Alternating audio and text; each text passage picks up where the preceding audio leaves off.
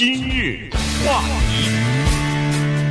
欢迎收听由中讯和高宁为您主持的今日话题。每年年初的时候呢，都是颁奖的日子哈。这个一早的时候是金球奖，然后各种各样的什么演员工会啊、导演工会啊、呃影评人工会啊。最后三月四号的时候呢，是呃奥斯卡的颁奖典礼。那么在颁奖的时候呢，呃电视转播看的人也比较多，大家都有一个共同的呃这个就是认知啊，就是说在呃接受颁奖的这些演员当中，在接受采访红地毯的时候。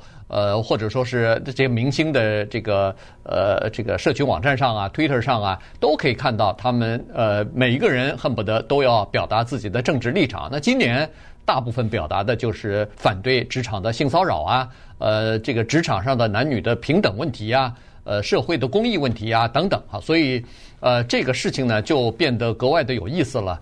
呃，在我们加州的大家都知道，这是一个呃民主党的大本营。好莱坞更是这个样子。在加州去呃前年吧，应该算二零一六年总统大选的时候呢，呃，这个投给喜来利的票，呃，民主党的票是投给川普共和党的票的差不多，呃，这个比例是三比一啊，也就是说百分之六十几是呃民主党人，百分之三十多是这个给给共和党人的。如果到了好莱坞的话，那情况更厉害，八比一了，可能 对八比二的强情况啊，就是说他们在这个呃二零一六年总统大选时候呢，一共捐出去八千四百万的政治现金啊，就是支持选举的，其中百分之八十给了民主党，那只有百分之二十是给共和党，所以大家都说这到底是怎么回事哈？为什么在好莱坞这个地方，照理说他们是收入很高的人，收入高的人，这不是应该是共和党人吗？为什么他们是民主党倾向，是这么自由呢？哎，今天我们跟大家稍微的来聊一下怎么回事儿，以及有哪几种理论、哪几种说法。对，说到好莱坞的时候，我们先得稍微定义一下啊。好莱坞这里特指的是电视、电影、音乐，嗯，主要是这三大类哈。当然，呃，在这个娱乐行业里面，如果你再稍微扩展一点的话，你可以把体育放进去。但是体育呢，因为它是一个全美国的问题，对，或者是全美国的一个。情况，所以它不集中啊，它不集中，所以集中在这儿的基本上就这三大类，所以这个特别值得一提。而这三大类当中呢，又有一种人比较突出，呵 呵这个叫犹太人。所以今天呢，我们就把这些都拢在一起，一起给大家来分析分析。当然，我们不是试图得出一个最终的答案来，但是呢，这个答案我相信对大家啊也可能有一定的启发，因为这个是一个躲不过的问题。将来你回国啊，或者是去到一个外面的什么地方，可能人家会问你，哎，为什么好莱坞的这些导演呐、演员呐，甚至一些制片人呐，他们为什么这么的左？包括这个 Harvey Weinstein，这个等于是以他而敲响了反性骚扰的这个警钟吧，啊，或者掀起这个反性骚扰大旗的，以他来开始。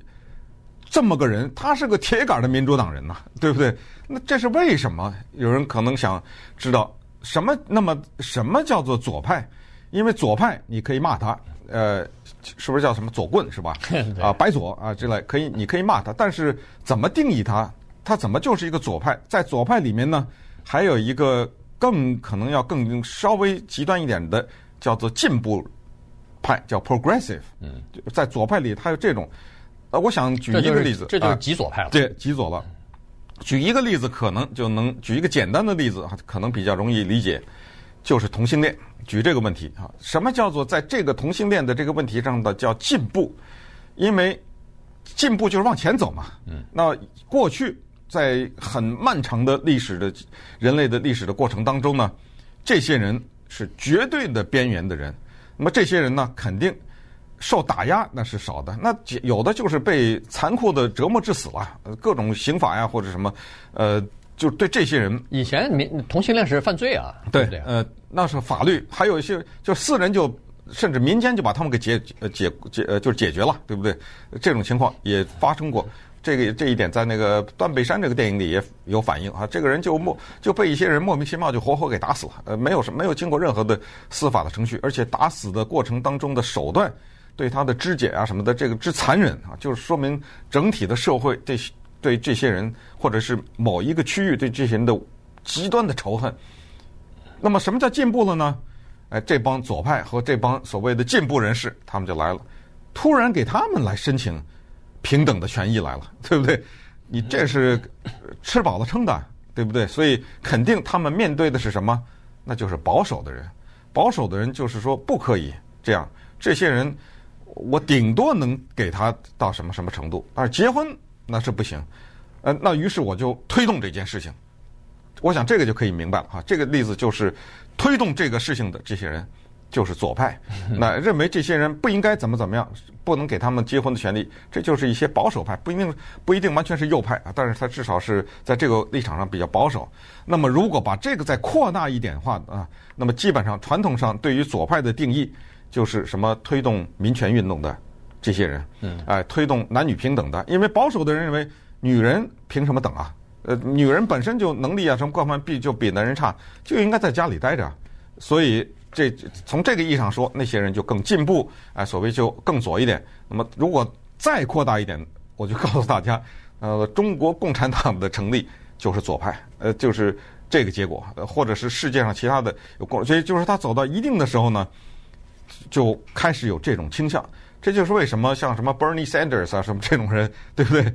就被马立刻被贴上标签，呃，社会主义者什么的。好，那咱们现在再回到好莱坞来看一看，为什么演戏的比较左？对，呃，这里头有几种理论啊，基本上分成三种理论啊。现在这个蛮有意思的，一种呢就是说它的社会的特质啊，特的社会的这个呃倾向，呃，他是这样说的哈，就是说你如果想要做一个，比如说演艺人员的政治倾向的调查的话，那这个数据是没有的，这是嗯，但是呢，你可以通过比如说他们上台的时候的演呃这个演说啊，他们在这个社区社群网站上的贴文呐。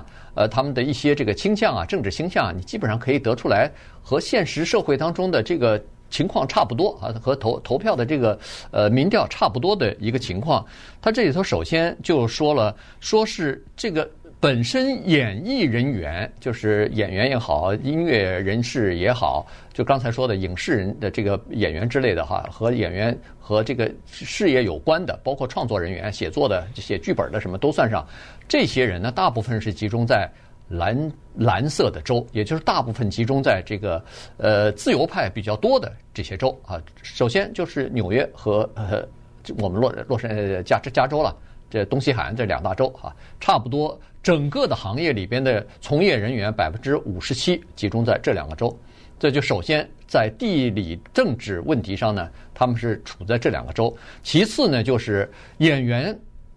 百分之五十以上是受过大学教育的，受教育的程度的高低，这是一个非常好的，或者说比较准确的一个衡量你政治倾向的这么一个呃，就是衡量仪啊。也就是说，是一般来说，教育程度越高，那他自由派的倾向就越大，这个是基本上可以肯定的啊。所以，呃，在整个的美国劳工市场里边，成人里头啊。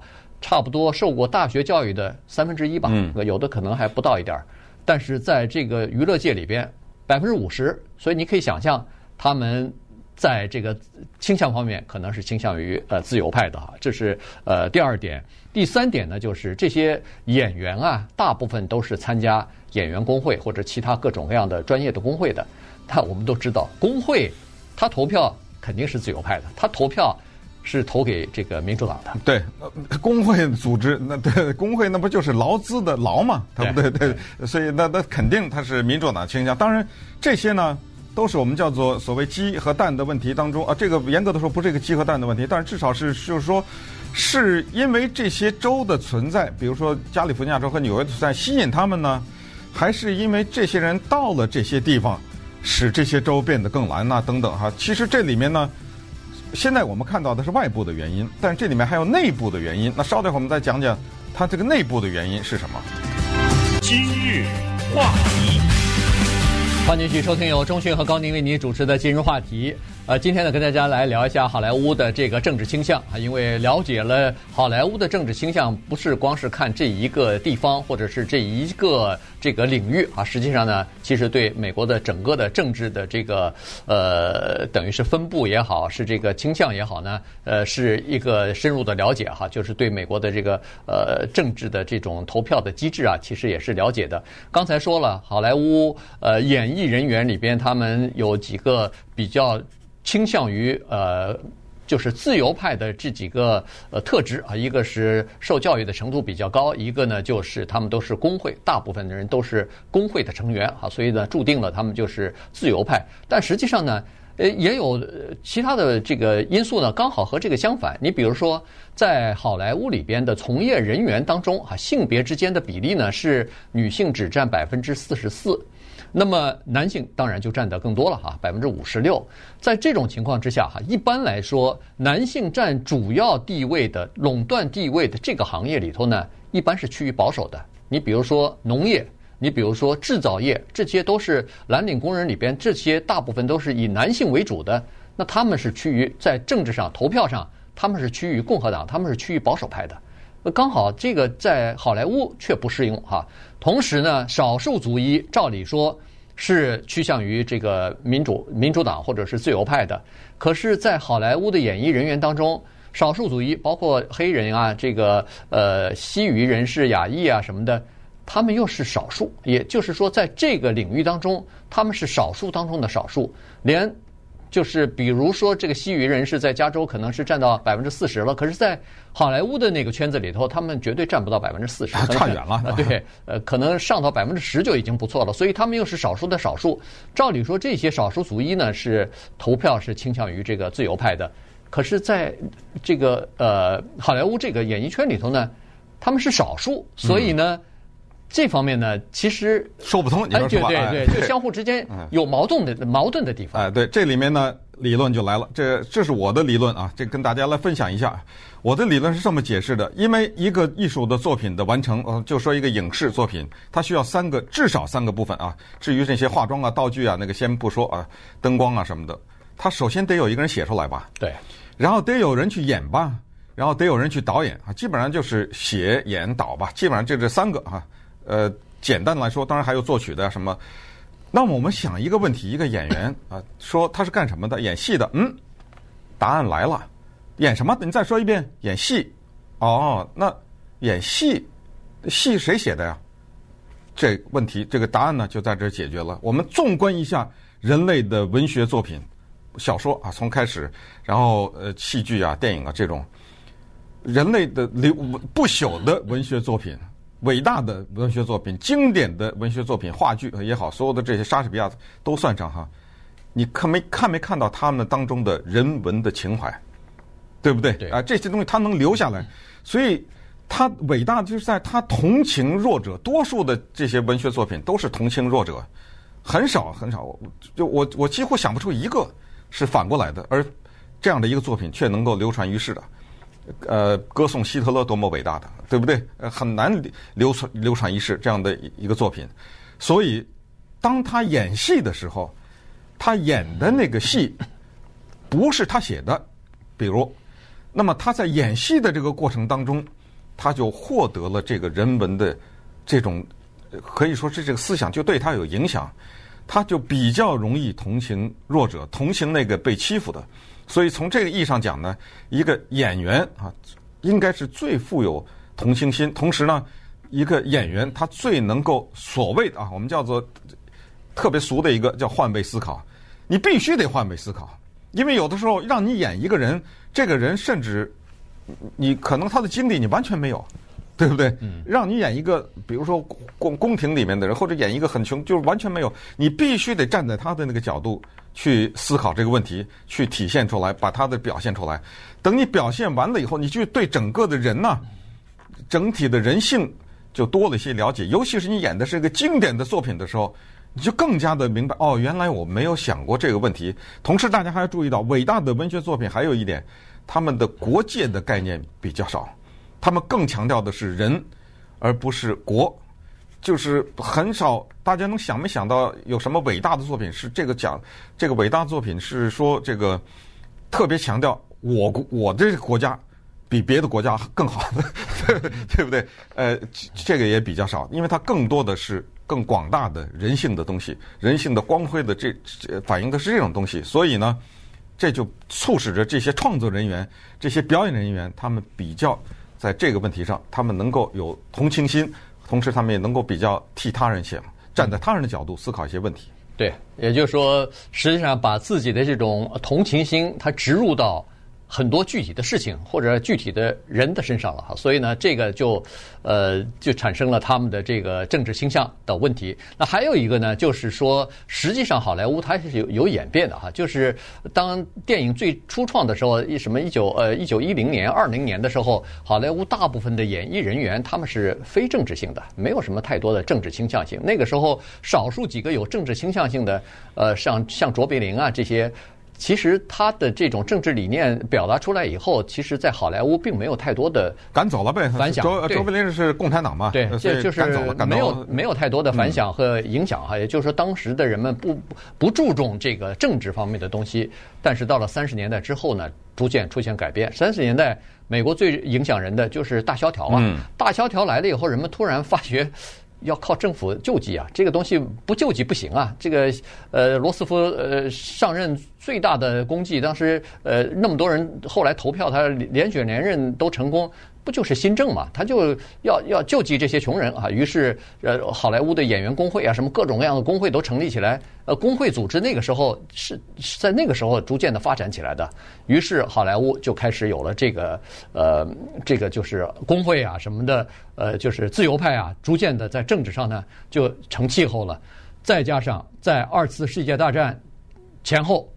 呃，好莱坞其实也有一些反犹太的政治倾向啊，法西斯主义的这种情况，呃，包括麦麦卡锡主义打击这个共产主义啊，打击社会主义啊，这这种东西，呃，连哈佛大学的录取都排斥犹太人，对对对，所以这种事后过后，可是娱乐界里头犹太人有多少啊？对 对，太多了哈，所以他们逐渐的就开始发生了哈，在这个呃五十年代之后就开始逐渐的发生。